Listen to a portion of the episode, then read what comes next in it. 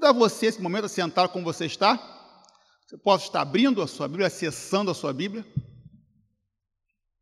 Carta do apóstolo Paulo, a primeira igreja, a igreja, primeira carta do apóstolo Paulo, a igreja em Corinto, capítulo 15, verso 58. Ou como nós estamos mais habituados, né? 1 Coríntios 15, 58. E nessa noite eu queria pensar com você, meu irmão, com você, minha irmã, com você, meu amigo, com você, minha amiga, que está aqui ou que me acompanha pela internet, baseado aqui nesse texto, ia pensar com você a respeito do seguinte tema: exercendo o chamado com amor. Exercendo o chamado com amor. 1 Coríntios 15, 58. Assim diz o texto. Portanto, meus amados irmãos, sede firmes e constantes, sempre atuantes na obra do Senhor, sabendo que nele o vosso trabalho não é inútil. Versão Almeida 21, na versão, outras versões, Almeida comum, né? No final vem, sabendo que o vosso trabalho não é vão no Senhor, mas assim é o mesmo sentido. Vamos ler todos juntos? Portanto, meus amados irmãos, sede firmes e constantes, sempre atuantes na obra do Senhor, sabendo que nele o vosso trabalho não é inútil. Senhor abençoe nossa vida, nosso coração com a sua palavra nesse momento. Exercendo o chamado com amor. O cristianismo possui diversas verdades. Algumas verdades do cristianismo podem e devem ser discutidas. No entanto, há verdades do cristianismo que são inquestionáveis. Não é que essas verdades não possam ser discutidas, mas é que essas verdades são tão abrangentes que tentar discuti-las é perda de tempo. Uma das verdades inquestionáveis do cristianismo é a seguinte: todos nós temos um chamado. Todos nós que um dia tivemos um encontro pessoal com Jesus, temos um chamado. E esse chamado está relacionado aos dons espirituais. E nós sabemos que, ao mesmo tempo em que não há crentes que tenham todos os dons espirituais, não há um crente que não tenha ao menos um dom espiritual. Todos nós temos um chamado.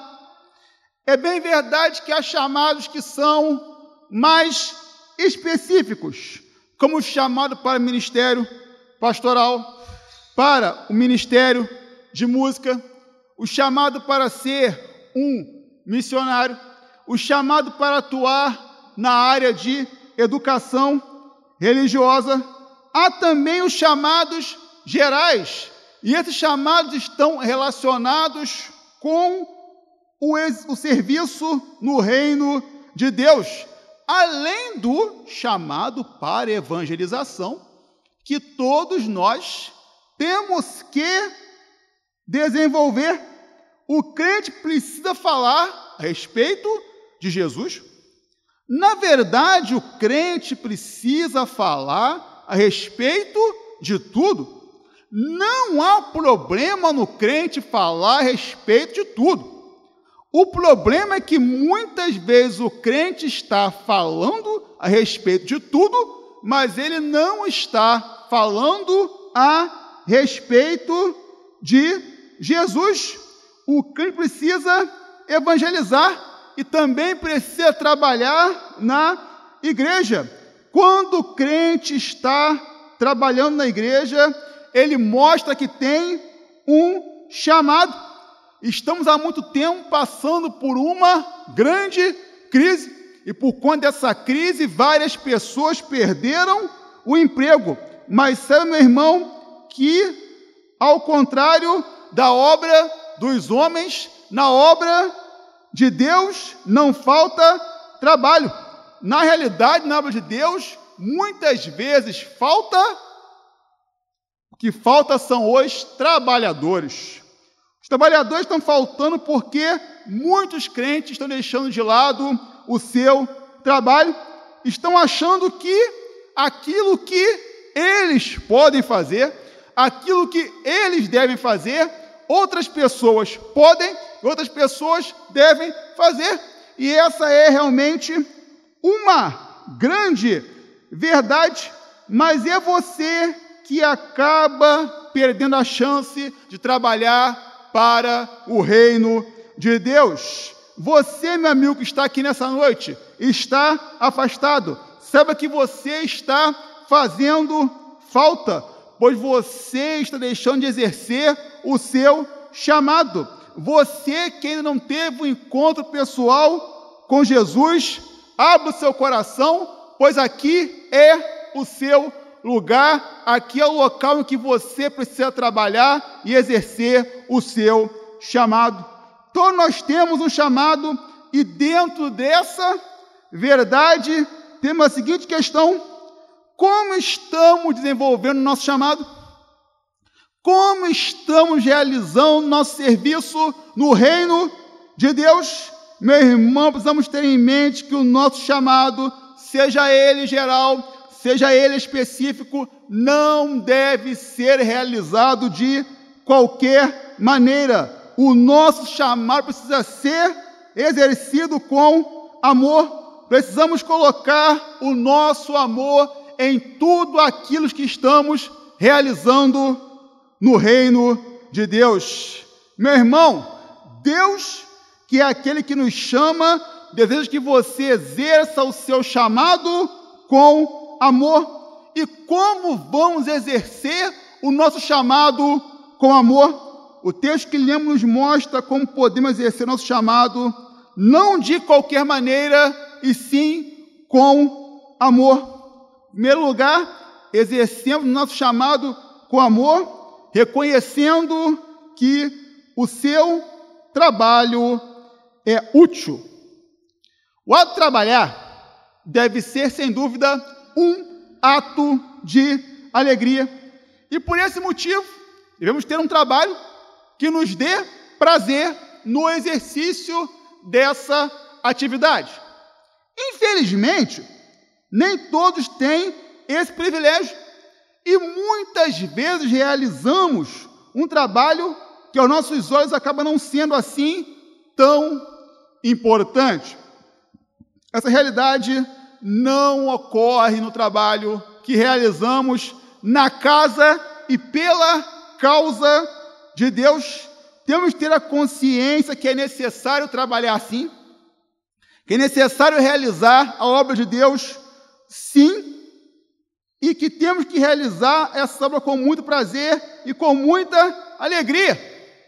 Devemos estar realizando o nosso trabalho, devemos exercer o nosso trabalho na casa de Deus, tendo a certeza que não estamos fazendo algo com pouca importância. Pelo contrário, temos que sempre que ter a certeza que o nosso trabalho é útil. Exercer o chamado com amor é reconhecer que o seu trabalho é útil, que aquilo que você faz na obra de Deus tem um grande valor, seja qual for a sua função, seja qual for a sua atividade. O seu trabalho aqui é muito importante. O seu trabalho aqui é imprescindível. No texto que lemos, Paulo está falando da igreja em Corinto. E essa igreja era uma igreja muito complicada pois passava por diversos problemas. Não era nada fácil congregar na igreja, na, nova igreja que estava localizada na cidade de Corinto. E com certeza, além de congregar, não era fácil trabalhar naquela igreja. Mas Paulo está mostrando aos irmãos daquela igreja, Paulo está conversando com os irmãos daquela igreja, e Paulo mostra aos irmãos daquela igreja. Paulo anima aos irmãos daquela igreja, mostrando que o trabalho deles é útil. A igreja em Corinto não tinha a estrutura e nem o tamanho das igrejas de hoje, até porque, como disse, ela era uma igreja nova.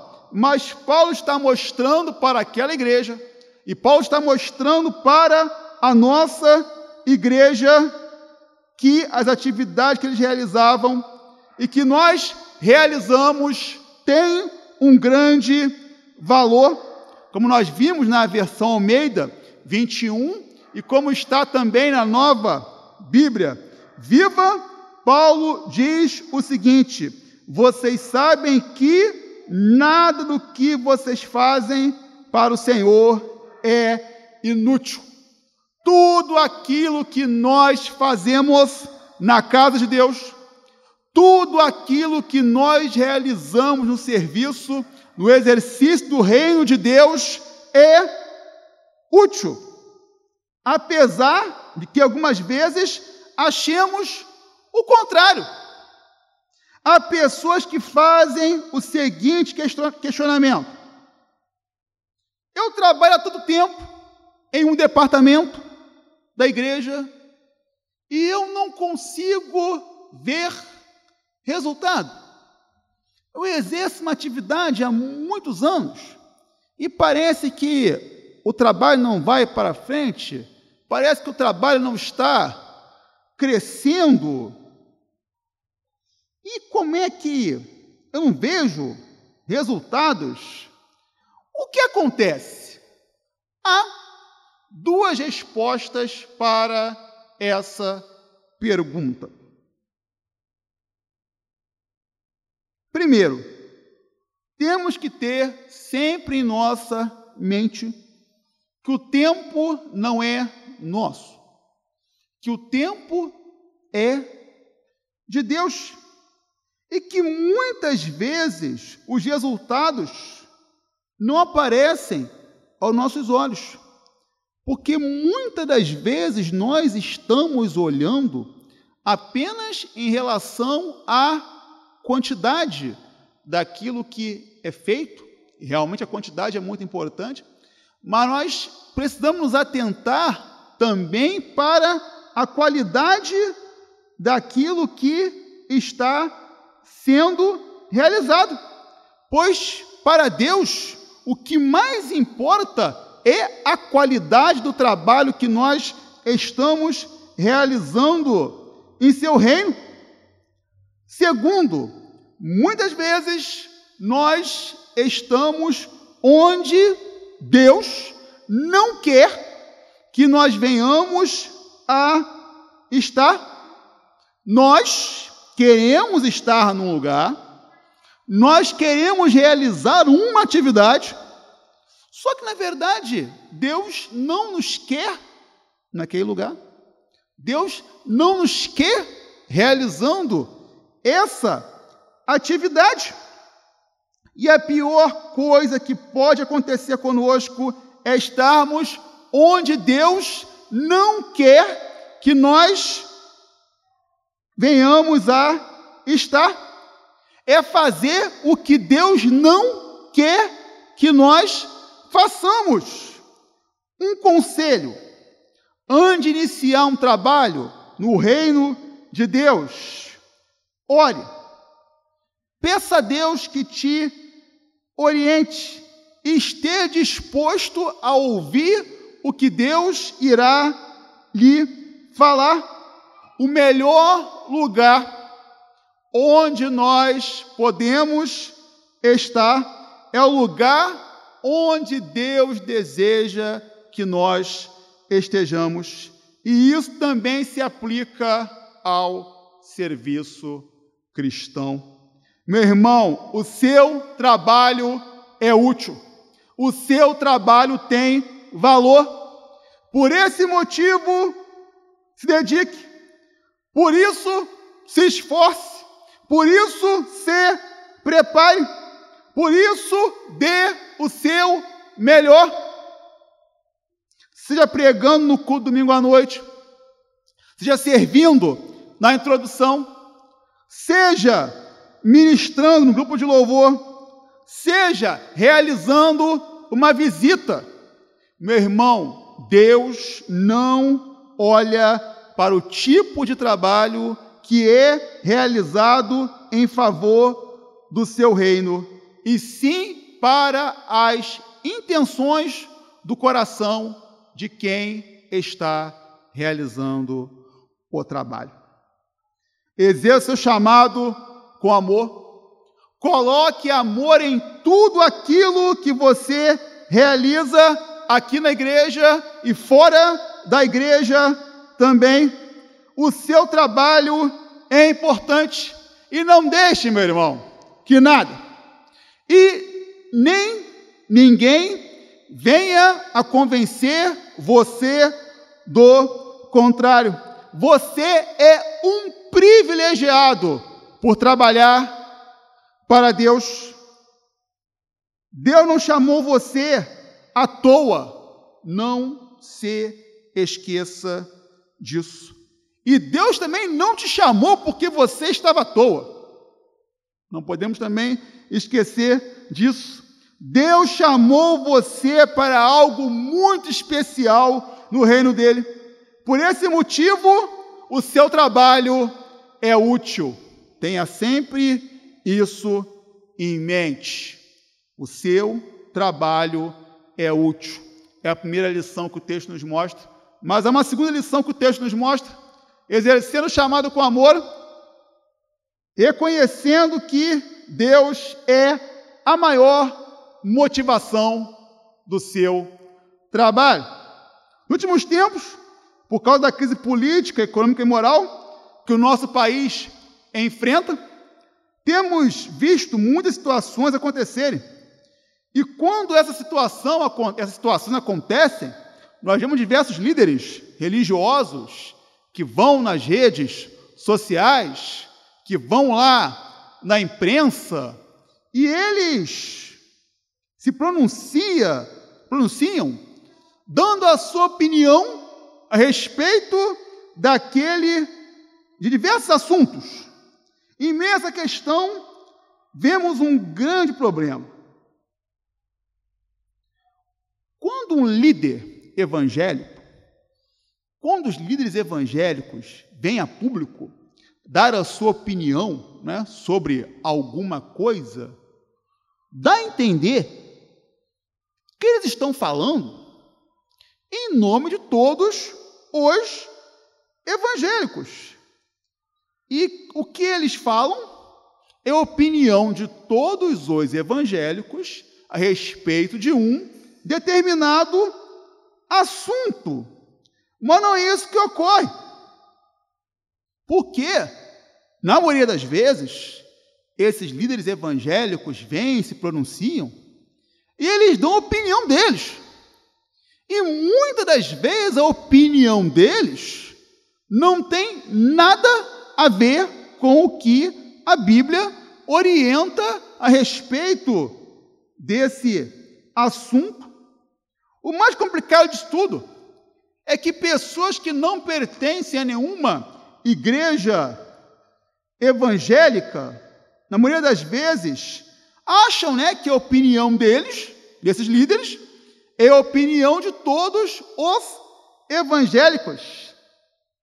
Esses líderes evangélicos, que vão à mídia, redes sociais, dão opinião sobre alguma coisa, precisam entender que, ao contrário da Igreja Católica, os evangélicos não têm um representante geral. Ou seja, nós não temos um Papa. Não temos um Papa porque reconhecemos que a obra que realizamos não é de homens, e sim de Deus, que aquilo que nós fazemos não é para homens, e sim para Deus, que a motivação do nosso trabalho não está em ninguém a não ser no nosso Deus. O principal fator que nos motiva a realizar o nosso trabalho não é ninguém mais que o nosso Deus. O texto que lemos, Paulo diz que, diz para a igreja em Corinto, que a obra que eles estavam realizando, que a obra que eles estavam fazendo, era do Senhor, que a maior motivação da igreja deveria ser o Senhor.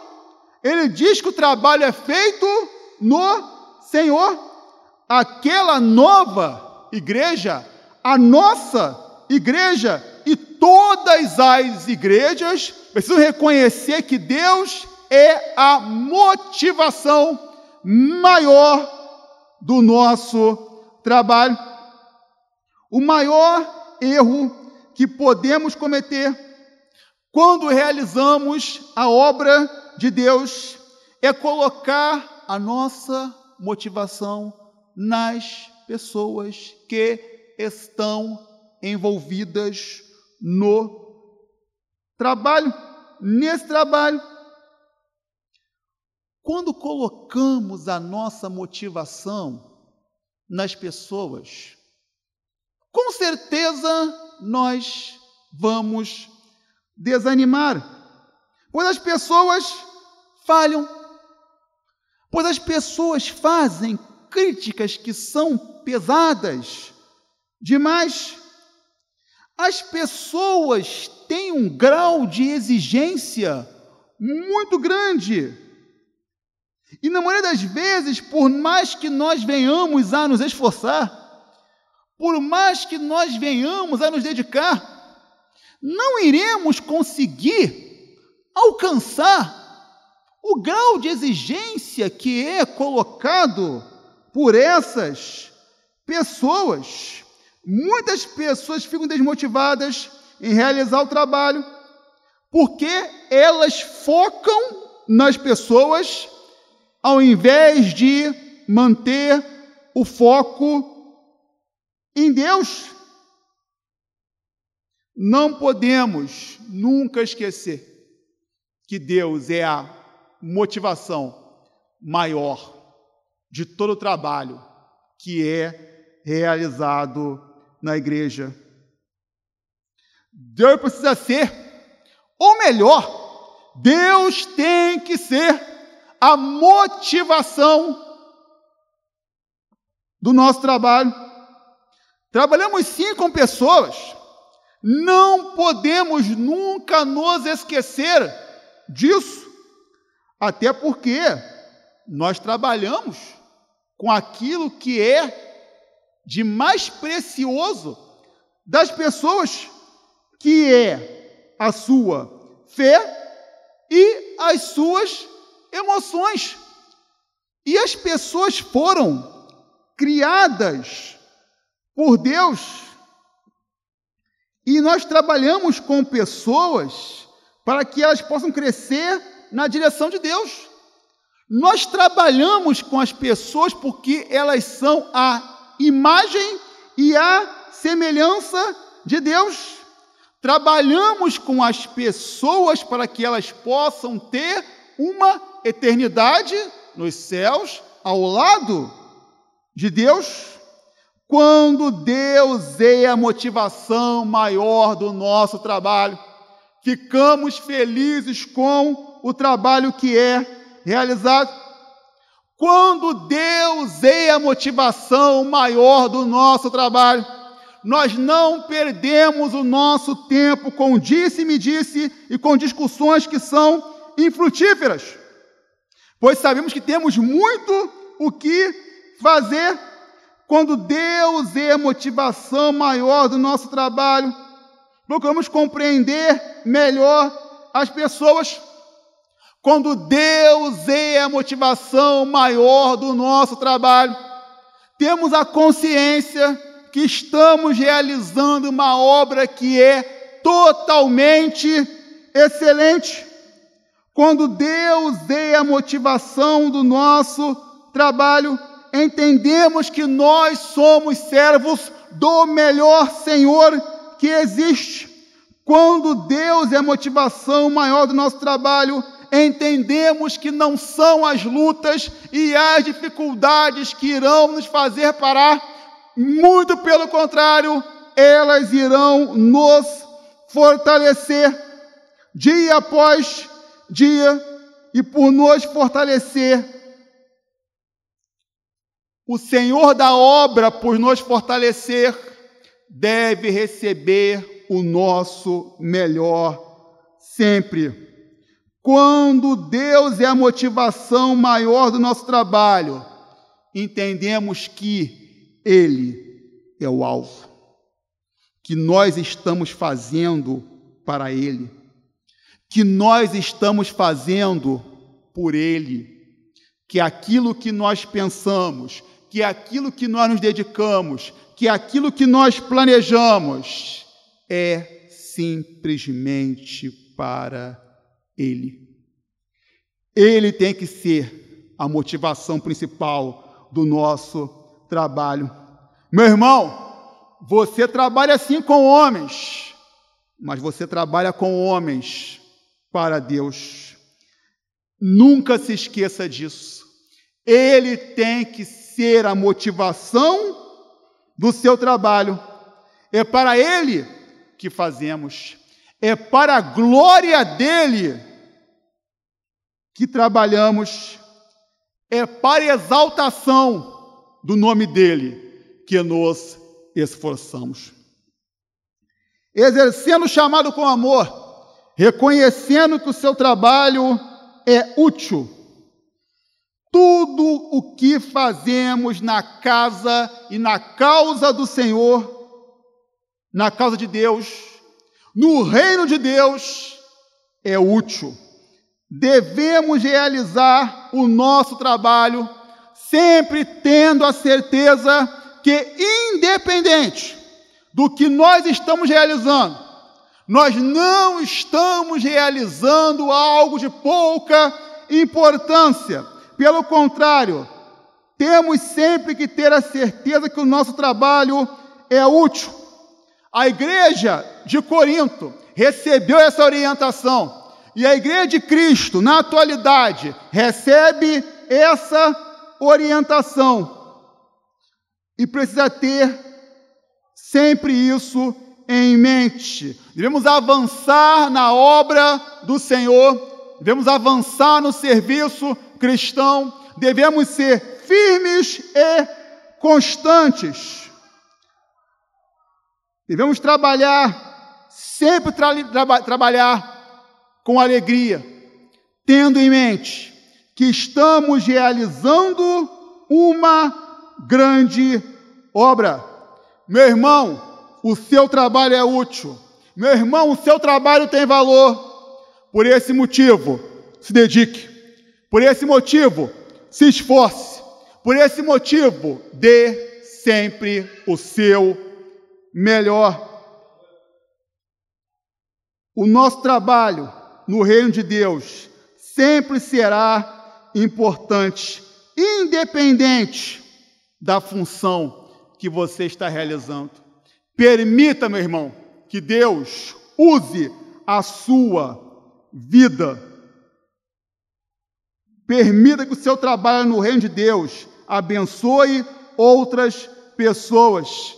Permita que o seu trabalho no reino de Deus faça com que Cristo seja apresentado a outras pessoas. Permita que o seu trabalho no reino de Deus contribua para o crescimento espiritual de outras pessoas. Permita que o seu trabalho no reino de Deus possibilite o seu próprio crescimento espiritual. O seu trabalho é útil e por esse motivo ele precisa estar sempre debaixo da orientação de Deus. O seu trabalho é útil, meu irmão, pois você é um privilegiado em trabalhar para Deus. Exercendo o chamado com amor, reconhecendo que Deus é a maior motivação do seu trabalho. Nós servimos a Deus, a obra é do Senhor. Não podemos nunca esquecer que Deus é o alvo de tudo aquilo que é feito na igreja. Deus precisa ser, ou melhor, Deus tem que ser a motivação do nosso trabalho.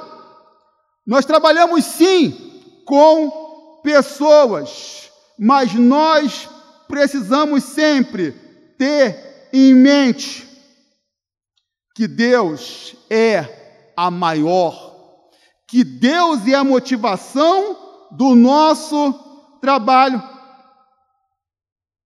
Precisamos trabalhar visando a exaltação do nome de Cristo. A nossa maior motivação, meu irmão, não pode ser as pessoas.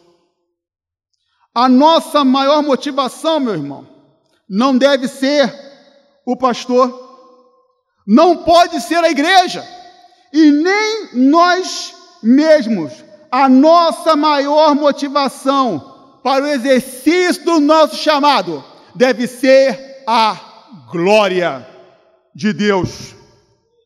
Tenha a sua motivação em Deus e não deixe que nada e nem ninguém impeça você de realizar a obra daquele que te chamou, daquele que te capacitou e daquele que tem abençoado ricamente a sua vida. Nunca se esqueça que você está realizando uma obra excelente para alguém que é excelente, e por esse motivo devemos fazer para Deus o nosso melhor, pois Ele sempre nos dá o seu melhor.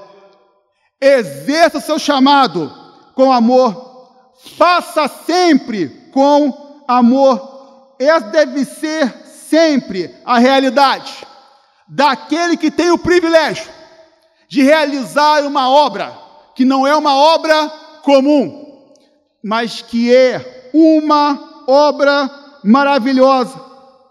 Porque essa obra não é minha, essa obra não é sua, essa obra não é nossa, essa obra é de Deus. Faça por Deus, faça para Deus, olhe sempre para Deus. Faça sempre para a glória de Deus. Faça com amor, faça com disposição. Dê sempre o seu melhor e saiba que Deus quer usar a sua vida para abençoar outras pessoas. Deus quer usar a sua vida para transformar outras pessoas. Você é chamado por Deus. Você é usado por Deus. Por esse motivo, faça sempre com amor aquilo que é útil e faça sempre com amor aquilo que Deus te chamou e por esse motivo ele é a sua maior motivação. Deus, Deus abençoe. Amém?